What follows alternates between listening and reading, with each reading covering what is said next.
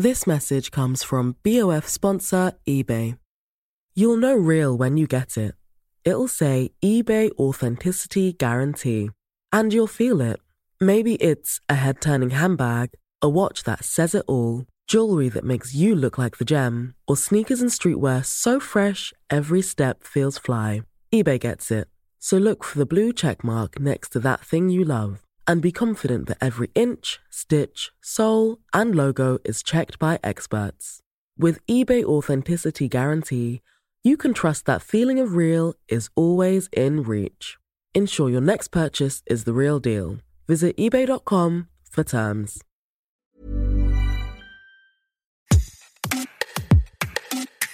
Décorer son logement pour créer une ambiance Idge et ainsi trouver le bonheur.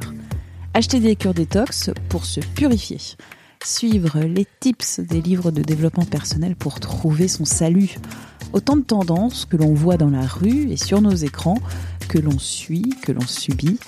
Tendance, c'est le titre de l'essai illustré de Safia Azedine et Jennifer Murzo, édité chez Robert Laffont. Sous-titre Plaidoyer pour ne plus en suivre aucune de ces tendances.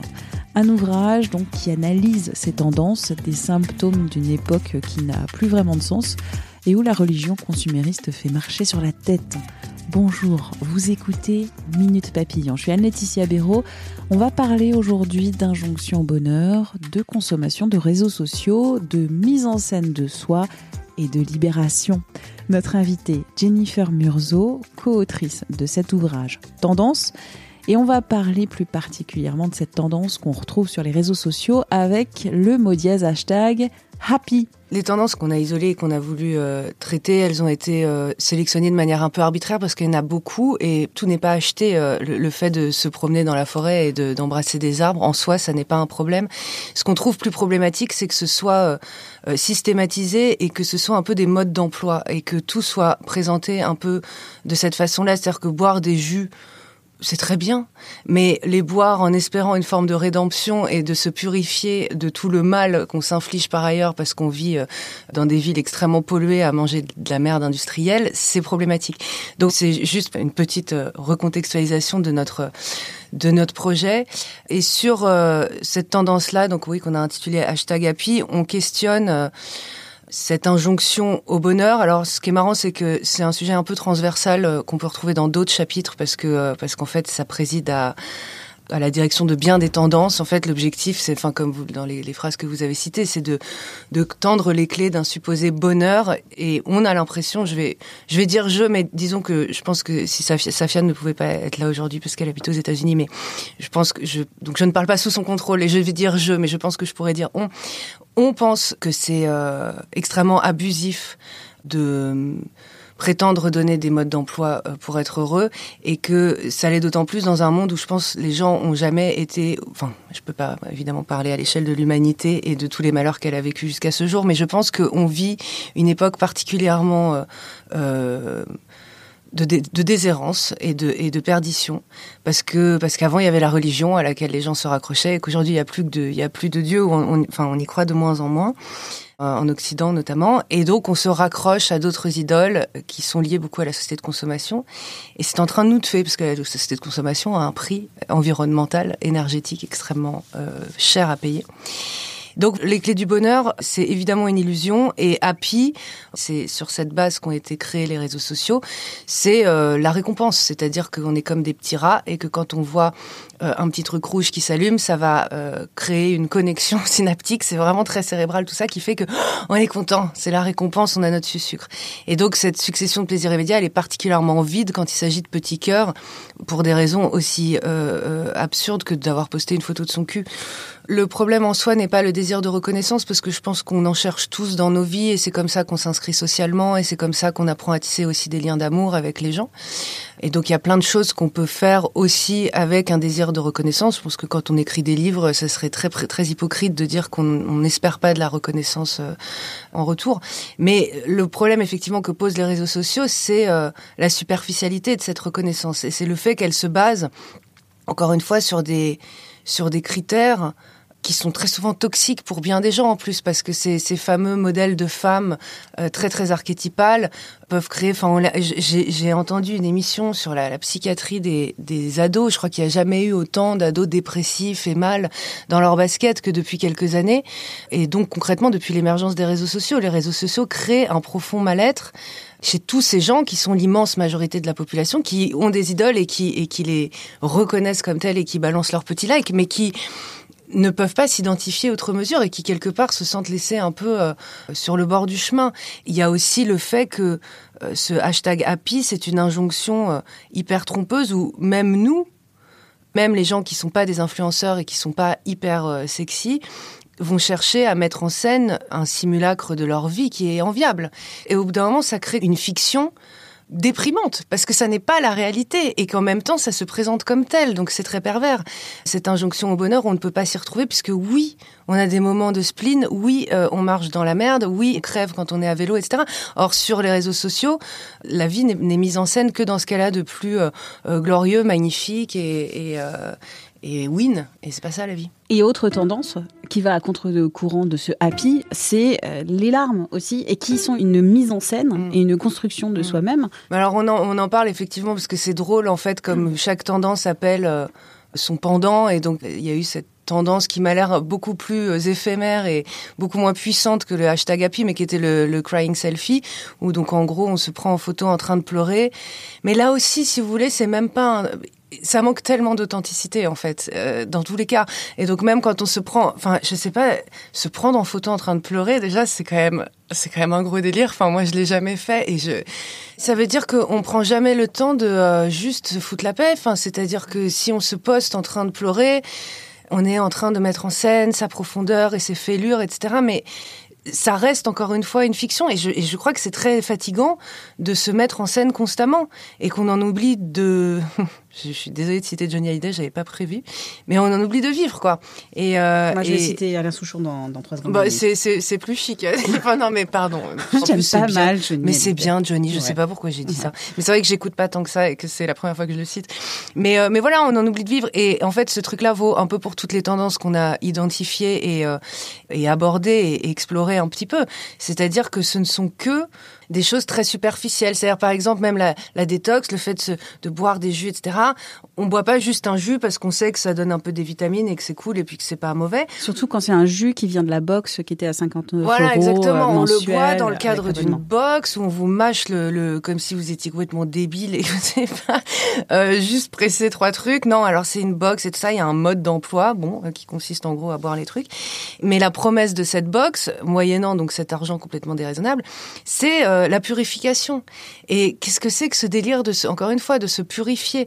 Donc vendre le fait de boire des jus euh, détox comme un procédé de purification qui va vous prévenir du cancer, etc. Ça, c'est des grosses conneries. Et puis, et puis encore une fois, le fait de vendre la purification, c'est encore un, autre symptôme qui montre à quel point on a ce désir de purification parce qu'on se sent impur. Et on se sent impur parce qu'on vit dans un monde qui l'est profondément. Parce qu'on est déconnecté de la nature, parce qu'on vit hors sol, dans des mondes extrêmement pollués, et que euh, on a une alimentation qui est extrêmement discutable. Donc c'est ça le problème, c'est ça qu'il faut adresser et pas ces solutions merdiques euh, qui sont Mais c'est pas aussi cette recherche du bonheur qui est un peu vaine parce que un bonheur inandi, euh, bon non identifiable, Bouddha en haut de sa montagne, euh, au-dessus des, des, choses du monde, alors qu'en fait le bonheur c'est pas ça quoi, ou le bonheur n'a jamais été ça, ou le bonheur n'existe pas. C'est un vaste sujet, l'un des principaux de la philosophie et là encore une fois ça, ça dépasse mes mes compétences. Je ne, je ne saurais pas qualifier le bonheur. Effectivement, c'est précisément pour cette raison que le fait que chacune de ces, tendances en sous-texte ou bien de manière beaucoup plus assumée vendent l'idée du bonheur ou euh, la promesse du bonheur, c'est très euh, problématique. Ça prouve encore une fois le vide existentiel euh, qu'on traverse et le fait qu'on ne sait plus trop à quoi se raccrocher. Et je pense qu'il est donc absolument nécessaire de s'affranchir de tout ça, de regarder ça en en riant. Moi-même, je considère que je suis prise dans les filets de tout un tas de trucs et on fait tous comme on peut dans un monde dans lequel il est extrêmement difficile d'aller à contre-courant. Le courant est très massif, c'est le courant de la société de consommation et il est euh, absolument abrutissant. C'est un courant qui qui emporte tout sur son passage, l'environnement, les âmes, tout. Mais il est encore possible de résister. Et, ce livre, on l'a écrit. Laisser être dans les bois, euh, au fond d'une grotte. Euh, non, pas, nécessairement. Moi, je, je, vis en ville et je pense en revanche que c'est bien, en effet,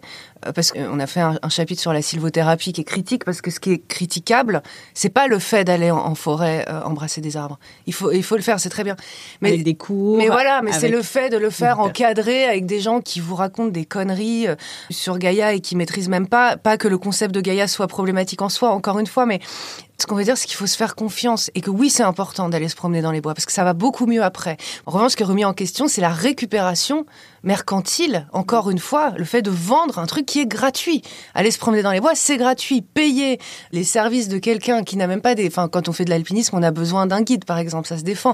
Ou, si on veut apprendre la survie en milieu naturel, bah il y a un mec qui vous apprend à faire du feu et à, et faire des bisous aux, arbres. Mais voilà, embrasser des arbres, on n'a pas besoin d'être guidé pour ça. Donc notre livre vraiment a vocation à dire et très humblement, puisqu'encore une fois, nous-mêmes, on est prise dans, notre, dans nos contradictions, on ne se met pas au-dessus de nos lecteurs du tout, mais on essaye de dire la résistance est possible et elle s'exerce à chaque instant. Et la résistance, c'est désobéir en étant critique, en n'acceptant pas euh, les tendances dès qu'elles arrivent, en étant vigilant aussi, parce que on parle du greenwashing ou d'un tas de tendances comme ça qui ont tendance, enfin qui ont tendance, qui cherchent à, à apaiser la conscience. Il y a, ce gros enjeu aujourd'hui du capitalisme. On est, les gens ont de plus en plus conscience du fait que c'est bon ni pour la planète ni pour la santé. Généralement, les dérives du capitalisme, elles sont de plus en plus connues du grand public. Donc maintenant, il faut montrer patte blanche, il faut donner bonne conscience. Et alors ça, c'est un énorme piège aussi. Donc c'est pour ça que la désobéissance, elle passe aussi par l'esprit critique, par le fait de ne pas avaler tout cru ce qu'on nous vend, notamment par exemple donc dans la, le greenwashing, on l'a traité par le prisme de la mode. Être vigilant, quoi. Quand on voit une estampille euh, machin euh, green, regardez un peu ce que ça veut dire parce que généralement c'est de l'enfumage quoi. Et c'est vrai que c'est difficile parce que ça demande du temps, de, la disponibilité de, euh, d'esprit, de faire tout ça et parfois on est pris dans nos vies, on n'a pas le temps de questionner à ce point le monde. Mais je pense que c'est essentiel. Je pense, en fait, je pense que c'est une question de survie et je pense que ça fait aller mieux aussi. Et euh, j'avais dit que j'allais citer Alain Souchon. Oui, c'est parti. full sentimental. Oui, ah bah bien sûr. Mais je pourrais pas la mettre. Je pourrais pas la mettre dans le podcast puisqu'il y a des droits. Donc je vais juste citer les paroles. En secondes, on a le droit, non? En fait, le droit de citation, c'est pas, euh, en fait, c'est pas, euh, sur les œuvres euh, musicales. Donc, oh là là, la vie en rose, le rose qu'on nous propose d'avoir des quantités de choses qui donnent envie d'autre chose. On nous fait croire que le bonheur, c'est d'avoir, de l'avoir plein nos armoires.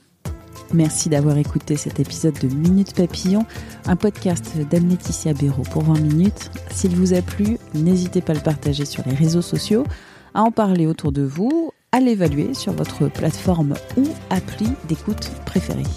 À très vite et d'ici là, bonne écoute des podcasts de 20 minutes comme Zone Mixte ou Tout s'explique.